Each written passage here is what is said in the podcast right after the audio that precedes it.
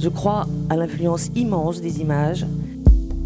On voit arriver dans les équipes de cinéma des femmes, des jeunes femmes qui se sont dit mais le son ça m'intéresse, il y a des cadreuses, il y a des directrices de photographie. Et puis ensuite elles ont été aussi souvent filmées par des hommes. Euh, donc là on, on ouvre une nouvelle page de cette histoire. Il y a des filles à la régie, à l'administration offrir au monde tous ces récits manquants, toutes ces femmes, toutes nos mères, toutes ces femmes noires qui n'ont pas eu la parole. Je crois que des représentations répétées de femmes filiformes, jeunes, blanches et soumises n'aident pas à l'épanouissement des femmes ni des hommes. Bonjour à toutes et à tous et bienvenue dans ce nouvel épisode de Sorociné, le podcast de cinéma féministe. Je suis Marianne Agier et aujourd'hui dans le cadre de notre partenariat avec le Festival international du film de femmes de Créteil, j'ai l'honneur d'accueillir Jackie Buet, fondatrice et directrice du festival. Bonjour. Bonjour. Et Laurence Raymond, programmatrice du festival. Bonjour. En France, le cinéma des femmes, presque inexistant à la Libération, puis vigoureusement féministe dans les années 1970, s'est peu un peu imposé, avec l'arrivée en force de nouvelles générations de réalisatrices à partir des années 1990. C'est avec ces mots que Jackie Buet vous présenter la 45e édition du Festival du film de femmes de Créteil, créé en 1979 qui œuvre tous les ans à reconnaître la place des femmes dans tous les corps de métier du cinéma, à lutter contre leur effacement dans l'histoire et à se battre pour la reconnaissance de leurs droits.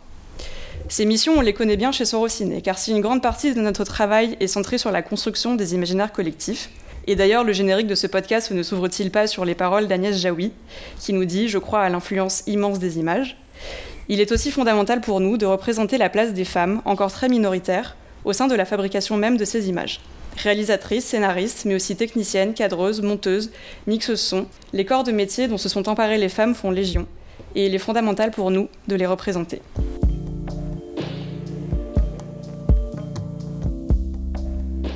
Alors je vais commencer, euh, Jackie, par vous demander si vous pouvez euh, nous retracer euh, pour nos auditrices et nos auditeurs l'histoire de ce festival, et notamment son contexte de création.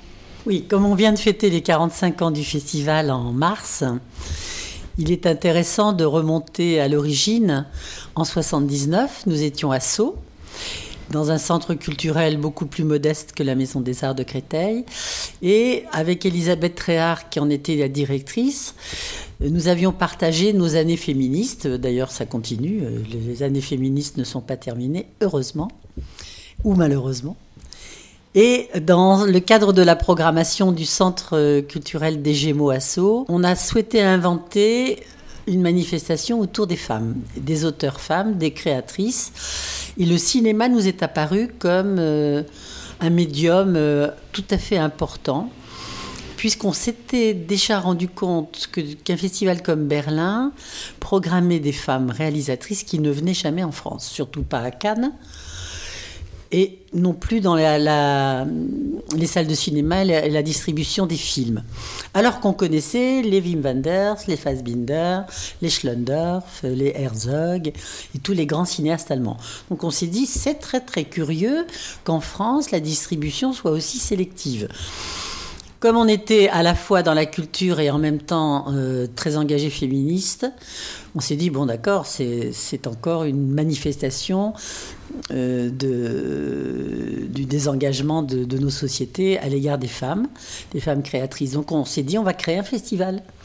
Et on avait entendu parler d'une première manifestation à la FNAC de Paris en 74, qui avait été créé à l'initiative de Nicole Bernheim, euh, Françoise euh, Flamand, d'autres euh, protagonistes, présidée par Jacqueline Audry, qui était une grande réalisatrice à l'époque, qu'on a totalement oubliée aujourd'hui, parce qu'on l'a mise un peu au rencard, vu qu'elle faisait des films de costume à costume.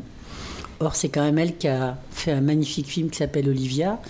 Donc je crois qu'on devrait reviser l'histoire du cinéma. Et c'est un peu pour ça qu'on a créé ce festival, réviser l'histoire du cinéma, y inclure les femmes, remonter dans le temps, aller vers les pionnières, découvrir Alice Guy, ce qu'avait fait le premier festival de films de femmes en 1974, découvrir euh, Germaine Dulac, Musidora.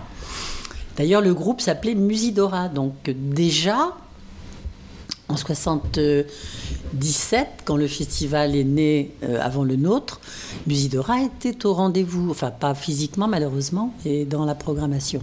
Et donc on a repris, nous, euh, dans le principe même du festival, à la fois découvrir les réalisatrices de l'actualité, enfin les jeunes générations, retourner vers la, la, généalogie du cinéma du côté des femmes et trouver les pionnières, et puis euh, ouvrir au public des moments de rencontre et de débat. C'est vrai que à 99%, le public était féminin pendant les dix premières années. Un public cinéphile que j'aime bien euh, utiliser comme vocable parce que ça fait référence à Serge Danet, qui était un grand critique de cinéma au Cahier notamment et à Libé qui lui parlait des cinéphiles. Alors un jour je lui ai dit oui mais il y a des cinéphiles et nous on va s'en occuper. Voilà. Et donc le festival est né avec énormément de succès dès la première année. Et au bout de 5-6 ans, le centre était trop, petit. On n'arrivait plus à accueillir le public. On a loué un énorme chapiteau pour accueillir euh, dans une nouvelle salle comme un, retour vers le cinéma des, des débuts, c'est-à-dire le cinéma forain. Et puis quand même, c'était trop absorbant pour le centre euh, culturel des Gémeaux, donc on a cherché autour de Paris un nouvel euh, hébergement, deux nouveaux partenaires, c'est la ville de Créteil et le département et la Maison des Arts qui nous ont accueillis. Et là, on a trouvé un espace évidemment beaucoup plus important. Et le festival s'est enrichi de nombreuses sections en fiction, en documentaire, en court métrage, en grande classique, donc retour aux pionnières, et puis euh, en débat euh, atelier, réflexion sur l'image. Ce que disait Jaoui dans votre introduction est tout à fait vrai. C'est une langue, il faut l'apprendre et les femmes y ont une grande participation, donc euh, elles savent manier l'image. Voilà. Donc ça c'est pour résumer. Hein. Mais 45 ans après, les, principes de base sont toujours là. Avec bien sûr des, personnalités nouvelles comme Laurence qui apporte euh, elle aussi euh, des très très bonnes suggestions et donc on s'ouvre évidemment après MeToo à d'autres combats euh, qui rejoignent tout à fait les, premières bases du festival et, ce sont des alliances très nécessaires. Oui, et d'ailleurs, euh, ça revient à la question que, que, je voulais vous poser. Donc, euh, la déferlante MeToo qui a eu lieu en 2017 a vraiment précisément commencé dans le milieu du cinéma et a progressivement conduit à une valorisation de la notion de film de femme qui était euh, jusqu'ici mal aimée. Est-ce que donc vous vous avez senti ce tournant au sein du festival et notamment en termes de public Est-ce que vous avez senti un regain d'intérêt pour cette notion-là? Comment comment ça s'est passé? Oui, donc en, en, 1985, on a émigré à, Créteil pour avoir un espace plus important. C'est vrai que là, on a eu un essor du public assez faramineux. Quand euh, MeToo euh, a bousculé la profession du côté des abus sexuels, de, de, la façon dont les femmes étaient maltraitées dans les productions, notamment les actrices, mais aussi probablement les réalisatrices sur les tournages, on s'est dit oui, là, il y a vraiment un axe de combat extrêmement urgent.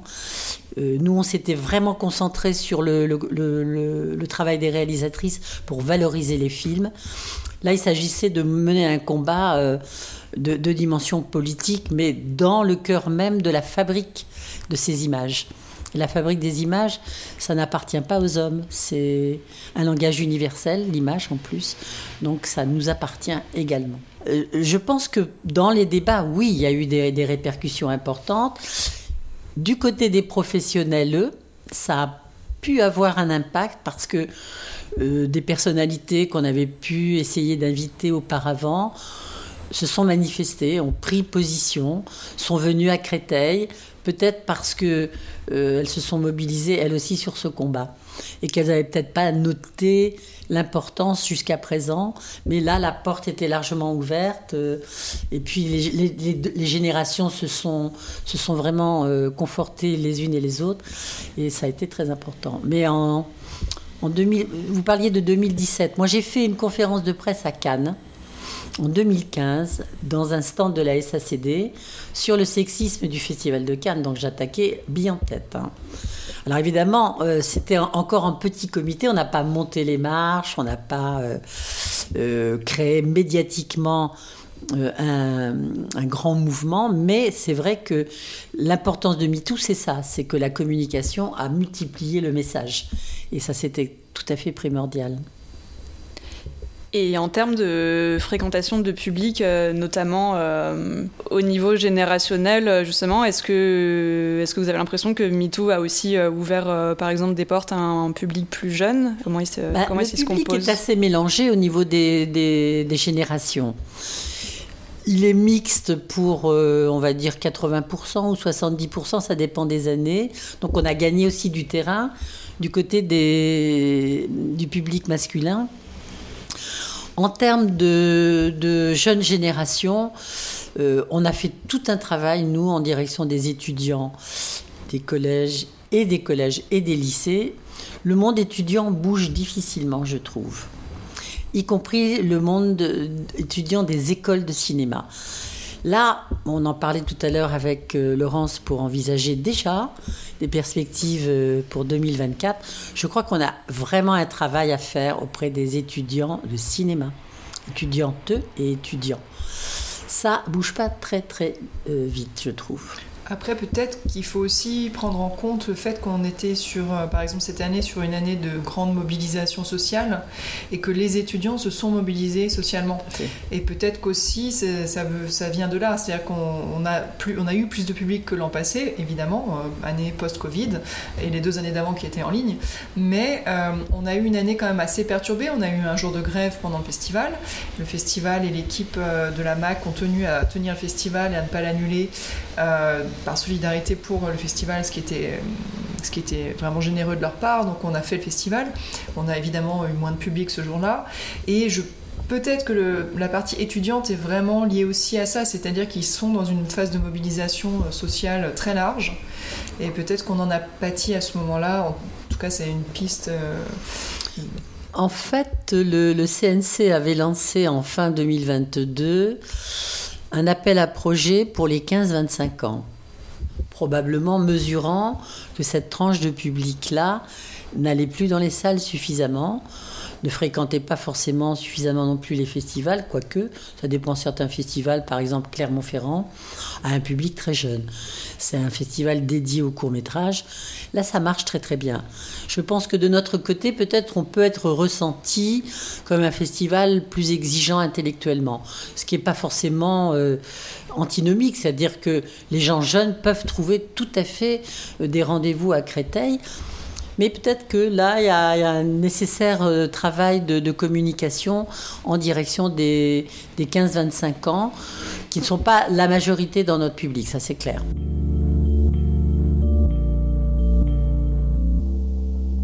Pour en revenir à cette édition, donc les 45 ans d'un festival, ça se fête. Des célébrations s'imposaient et il y en a eu. Vous avez proposé une leçon de cinéma avec Agnès Jaoui, qui était par ailleurs la marraine de cinéma de cette édition. Euh, des rencontres avec Rebecca Zlotowski, Annie Ernaux, un colloque sur la fabrique de l'émancipation qui réunissait les historiennes Michel Perrault et Geneviève Cellier, ainsi que la chorégraphe Karine Saporta autour de la question de l'émancipation féminine dans le domaine artistique. Comment est-ce que vous avez construit du coup cette programmation spéciale est-ce que cette édition entre guillemets anniversaire, c'était aussi l'occasion pour vous un peu de faire le point, euh, faire une sorte d'état des lieux du féminisme dans, le cinéma? Faire l'état des lieux du féminisme dans le cinéma, c'est un, grand, grand projet. Mhm. Je pense que ce qu'on a eu envie de faire, c'est de donner euh, rendez-vous pour le public avec des personnalités. Évidemment, Annie Ernaux euh, étant honorée par un prix Nobel cette année, en 2022, fin 2022, c'était quand même énorme qu'une Française ait ce prix Nobel de littérature, qu'elle soit en même temps sollicitée par des jeunes réalisatrices pour adapter ses œuvres, il y avait un rendez-vous à ne pas manquer. Et c'est vrai qu'on a été absolument euh, euh, attiré par, euh, par sa venue à Créteil qu'on a, a fait vraiment euh, tout pour la, l'inviter et qu'elle soit disponible. elle a été formidable. Elle a été formidable parce que c'est une personnalité très très demandée.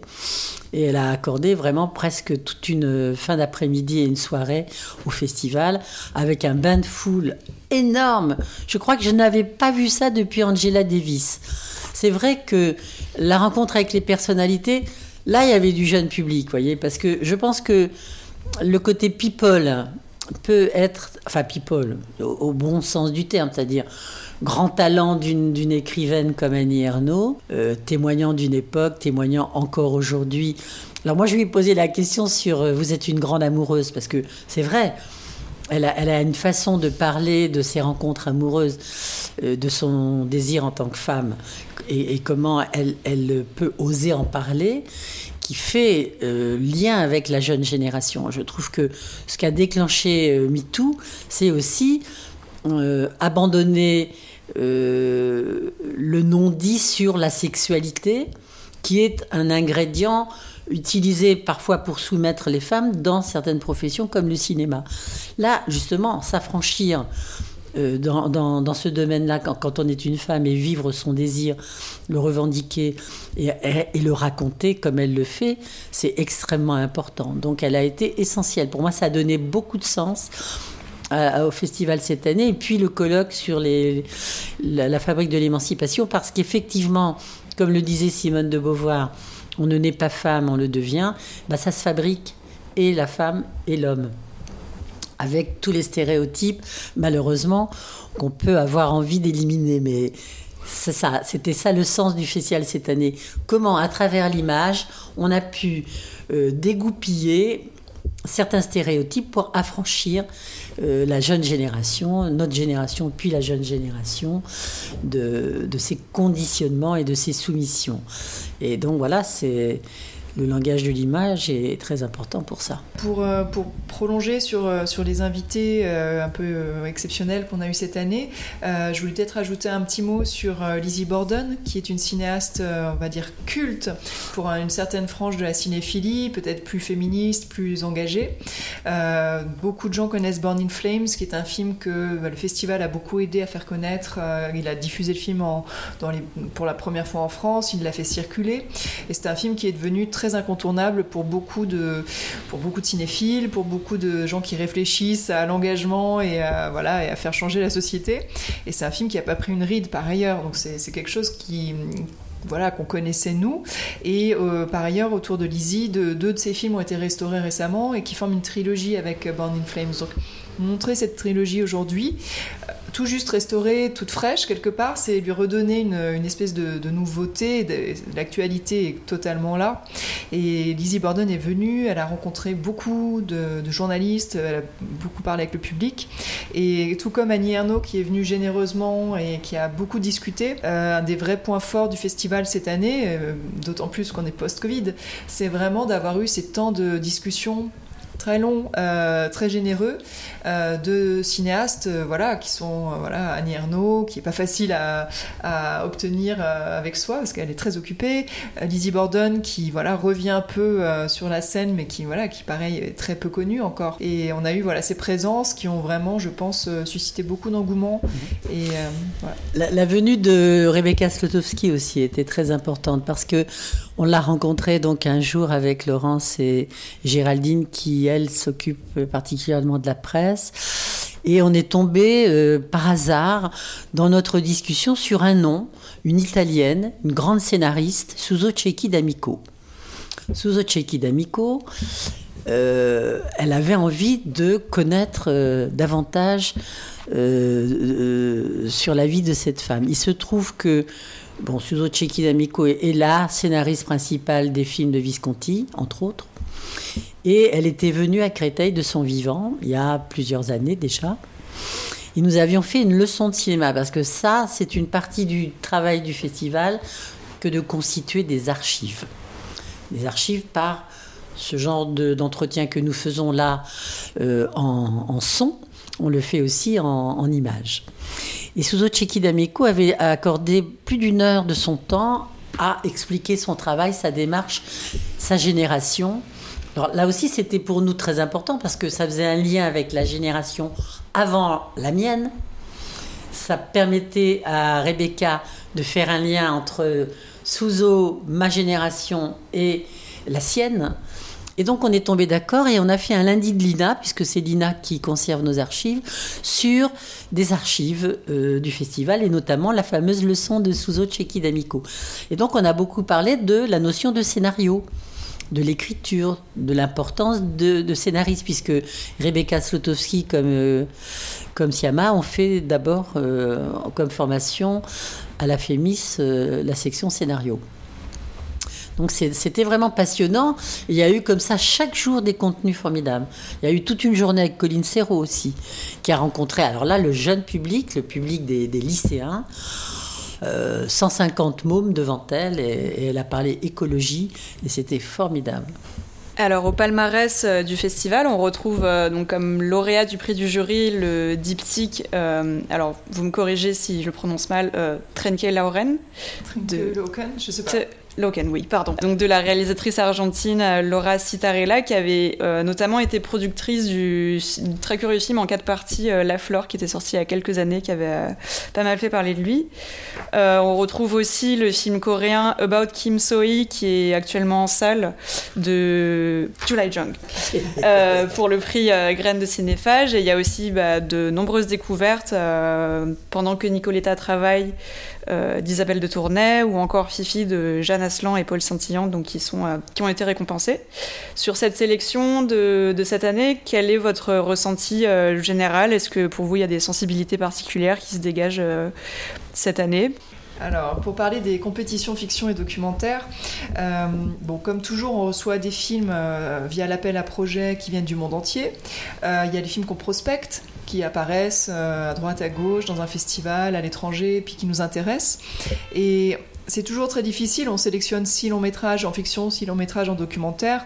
C'est quasiment impossible de tracer une ligne descriptrice de notre époque à travers ces films. Ces films représentent les, univers des réalisatrices, euh, les enjeux sociaux, politiques ou euh, artistiques qui les habitent à ce moment-là. Donc on est voilà sur des propositions qu'on a en plus voulu très très variées artistiquement, plastiquement. En fiction, on avait un film d'animation, par exemple. Je pense que c'est pas arrivé très souvent dans l'histoire du festival d'avoir un film d'animation en compétition. Euh, c'était My Love Affair with Marriage de Signe Bauman, qui va sortir bientôt. Euh, on avait, euh, on avait un film, un film qu'on pourrait appeler une comédie dramatique sociale très douce qui s'appelle Fifi.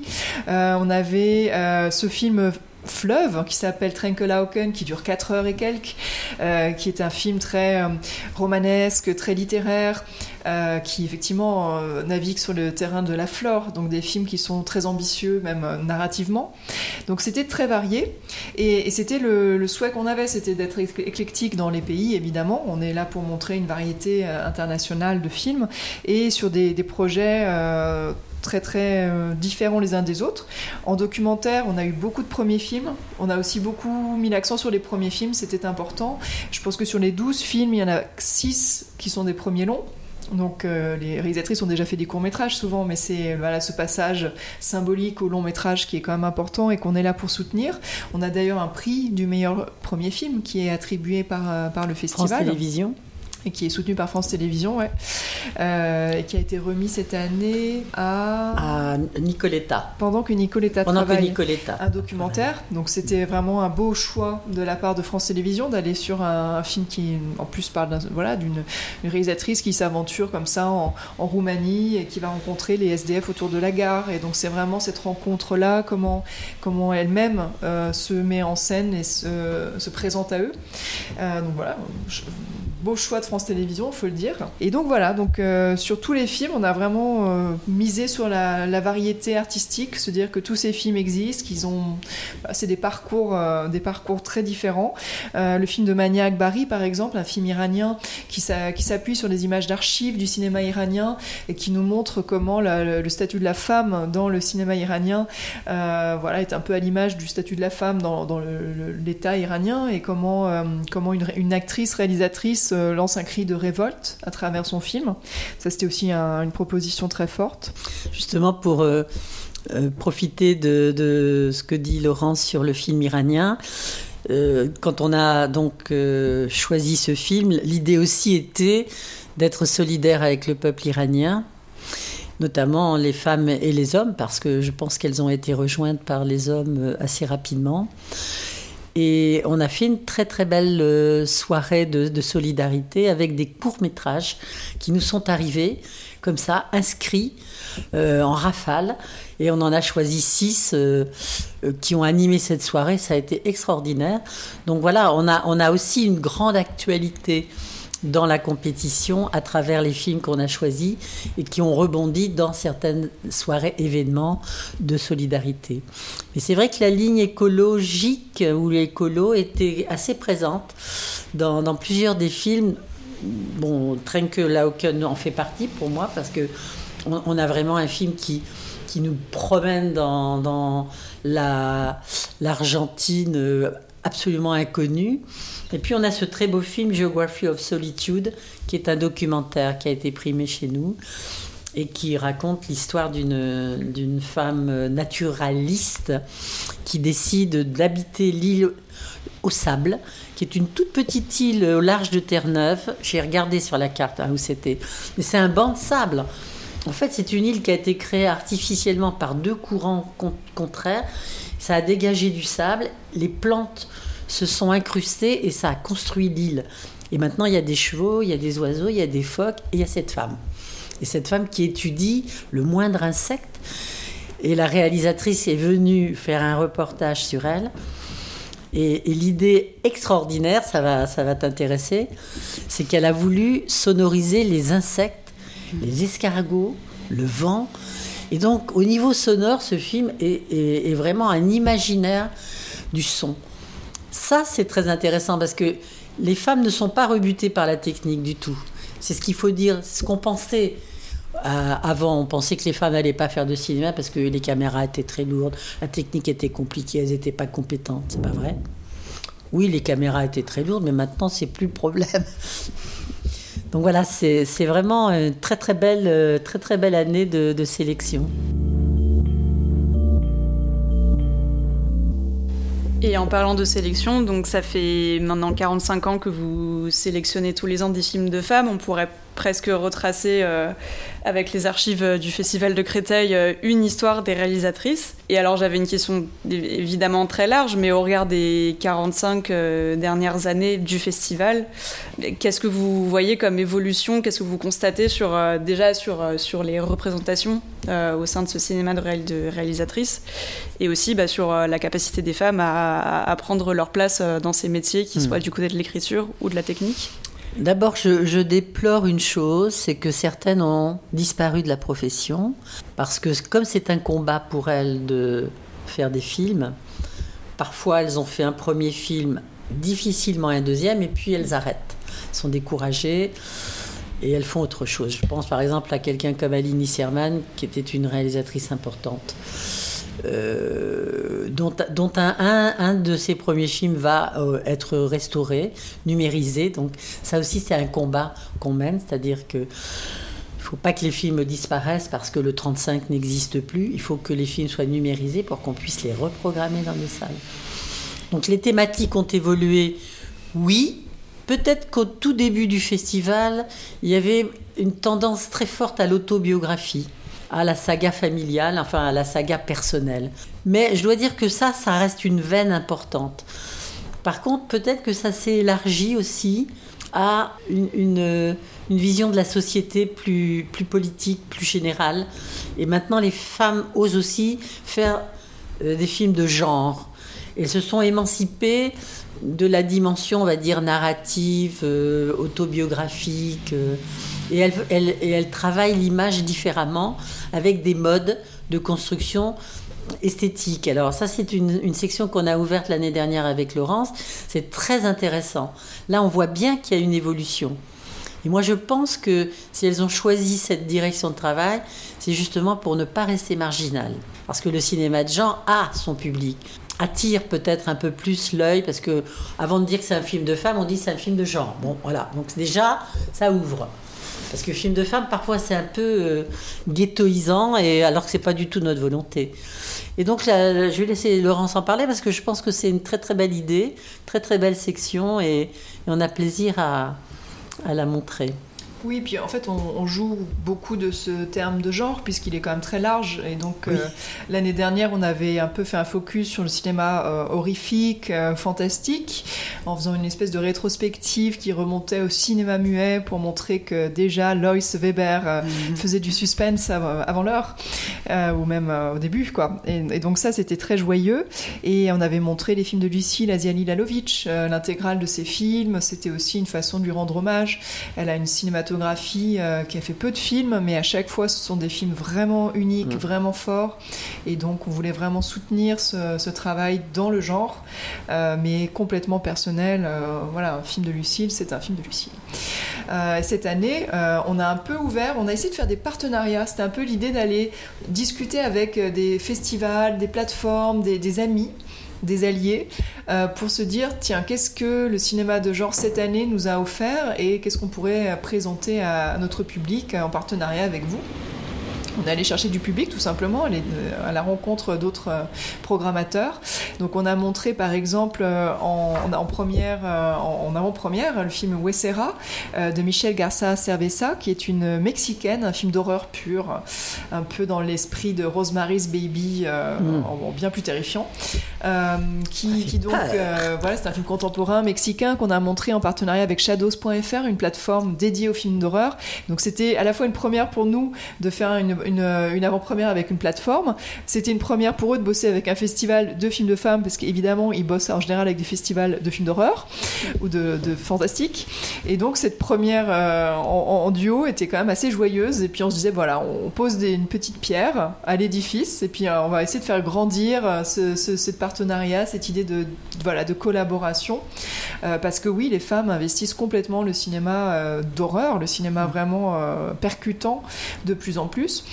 Alors avec ce souhait d'être euh, sorti de leur identité de femme ou au contraire parce qu'il y a quand même beaucoup de sujets qui tournent autour de la maternité, euh, de femmes, euh, voilà, de femmes violentées. Enfin, c'est aussi des sujets très féminins vus du point de vue de la femme et comme ça c'est quand même un grand mystère de se dire que les violences faites aux femmes, c'est une des choses les plus universellement vécues, ressenties, partagées par les femmes. On a toutes vu, vécu, ressenti euh, de la peur. Euh, on a toutes euh, voilà, été proches d'une situation dangereuse, de plus ou moins près. Mais bon, on peut pas dire qu'on a évacué ça de nos vies. On est dedans. Et comment se fait-il que les femmes réalisatrices aient si peu montré l'horreur, quoi, si peu montré la peur, qui sont des sentiments avec lesquels on grandit donc ça, c'est passionnant de se dire, voilà, comment les femmes aujourd'hui vont prendre cette chose qui maintenant s'ouvre, maintenant on en parle, maintenant on met des mots là-dessus, quelles images elles vont mettre là-dessus? Et donc ce Wessera, par exemple, c'est clairement euh, une mm. approche de ce côté-là. Ceci dit, tu vois, on a, on a choisi pour euh, le partenariat avec Festival Scope parce qu'on a continué à avoir une dimension hybride dans le festival.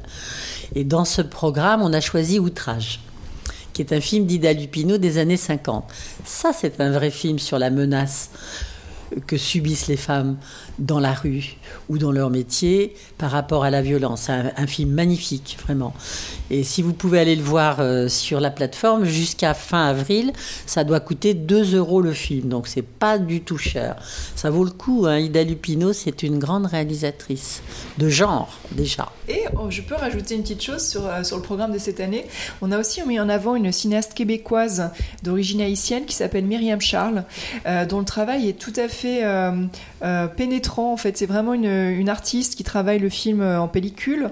Et elle, a fait, elle est, jeune, hein, elle est en début de carrière, elle est productrice, chef opératrice, et en tant que réalisatrice, elle a, tourné six courts-métrages et un premier long en pellicule, qui sont tous des méditations, presque des poèmes, autour du souvenir, autour de la question d'héritage, autour de la question du colonialisme. Plus, quand je parlais d'héritage, c'est plus particulièrement cet héritage-là, donc un héritage qui pèse. Et donc c'est une jeune femme qui, en étant noire, au Québec, a eu un vécu et une histoire particulière. Et donc dans ces films, elle retrace ça, mais en passant par des biais de fiction, des biais de, poésie aussi. Et donc on a pu montrer quasiment l'intégralité de ces films et l'accueillir pour la faire découvrir au public. Donc ça aussi c'est important pour nous, à la fois de faire des hommages, des rétrospectives, et puis aussi de mettre en avant une jeune cinéaste qui est au début de sa carrière, mais voilà pour la soutenir, dire qu'on croit à ce qu'elle fait et puis la mettre en avant. Quand on a fait l'ouverture avec le film sur Campion, c'était aussi une volonté de, resituer le festival dans cette euh, euh, historique d'une femme qui, pour la première fois dans un grand festival comme Cannes, a eu la Palme d'Or en 93, ce qui nous mettait quand même 30 euh, ans après. C'était une façon d'ouvrir le festival en, remarquant quand même que les choses pouvaient bouger, mais ne bougeaient pas beaucoup, ne bougeaient que très lentement. Voilà, donc euh, c'était pour nous une belle ouverture. Et puis on a eu euh, vraiment beaucoup de plaisir à, de nombreux débats, euh, le colloque notamment avec Michel Perrault, et c'était vraiment formidable. Donc on a eu vraiment beaucoup d'intensité, beaucoup d'amitié, beaucoup de convivialité. c'était un, moment heureux très très heureux. Et ça a fait vraiment du bien, ça a un peu réparé les années difficiles. Vous avez quoi comme espoir ou comme volonté pour la suite euh, concernant le festival? Moi, j'aimerais m'intéresser euh, à des pays en difficulté comme euh, la Russie, l'Ukraine. Je pense aussi, j'ai eu des demandes du côté de l'Afrique. Donc on va probablement, avec l'équipe du festival, travailler sur des, des, contrées comme celle-là où les réalisatrices sont bloquées et en essayant de, les faire sortir, en essayant de montrer leurs films, sans, être euh, dans, des contradictions politiques, parce que je pense qu'il ne faut pas tout mélanger. Et je pense que c'est très important de, faire venir les réalisatrices au festival. C'est ça aussi le, grand pari de cette année, c'est qu'on a quasiment eu toutes les réalisatrices de nos programmes. Sauf une ou deux qui n'étaient pas, en forme pour voyager, mais franchement, ça a été la grande réjouissance, c'était de les rencontrer. C'est donc sur ces belles paroles que nous allons conclure cet épisode spécial de Sorociné, donc en partenariat avec euh, le Festival international du film de femmes de Créteil. Donc merci beaucoup à mes invités pour leur présence. On vous rappelle donc que dans le prolongement du festival, certains films de la programmation sont accessibles sur le site Festivalscope. Et que le festival, c'est également l'objet d'une programmation hors les murs que vous pouvez retrouver sur le site du festival. De notre côté, on vous retrouve très bientôt pour un prochain épisode qui sera également en présence d'un invité. D'ici là, vous pouvez nous retrouver sur Facebook, Instagram et Twitter, lire nos chroniques sur le site Sorociné et jeter un œil sur notre jolie revue, toujours disponible à la vente. A très bientôt